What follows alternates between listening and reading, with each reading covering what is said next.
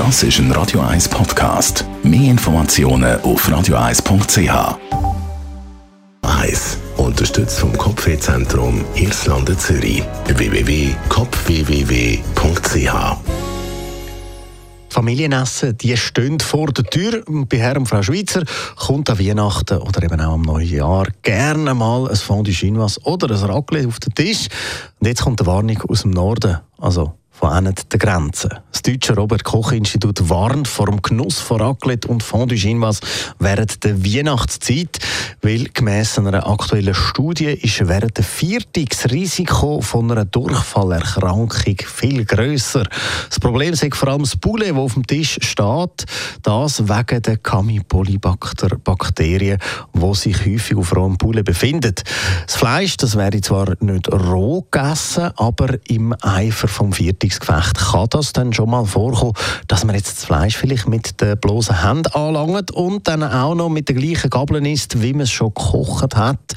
Dann ist das Fleisch für, das Festtag, für den Festtagsschmaus immer schön angerichtet und steht offen auf dem Tisch rum und so kann das Poulet mit anderen Lebensmitteln oder auch mit Getränken in Berührung kommen. Für diese Studie haben die Forscher vom Robert-Koch-Institut Daten von 400 Menschen ausgewertet, die sich mit so einer meldepflichtigen Campi, Campi Polybakter-Infektion angesteckt haben.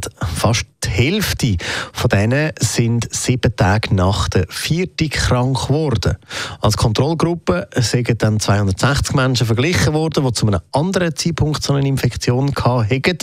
Die Personengruppe, die sich direkt nach der Festtag angesteckt haben, haben im Schnitt vorher viel mehr einmal ein Fleischfondue oder ein Raclette gegessen wie die Kontrollgruppe.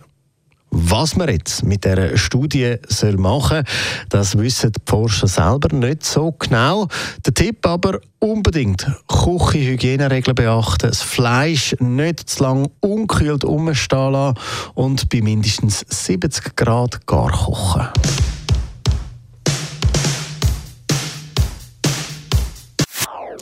Das ist ein Radio 1 Podcast. Mehr Informationen auf radio1.ch.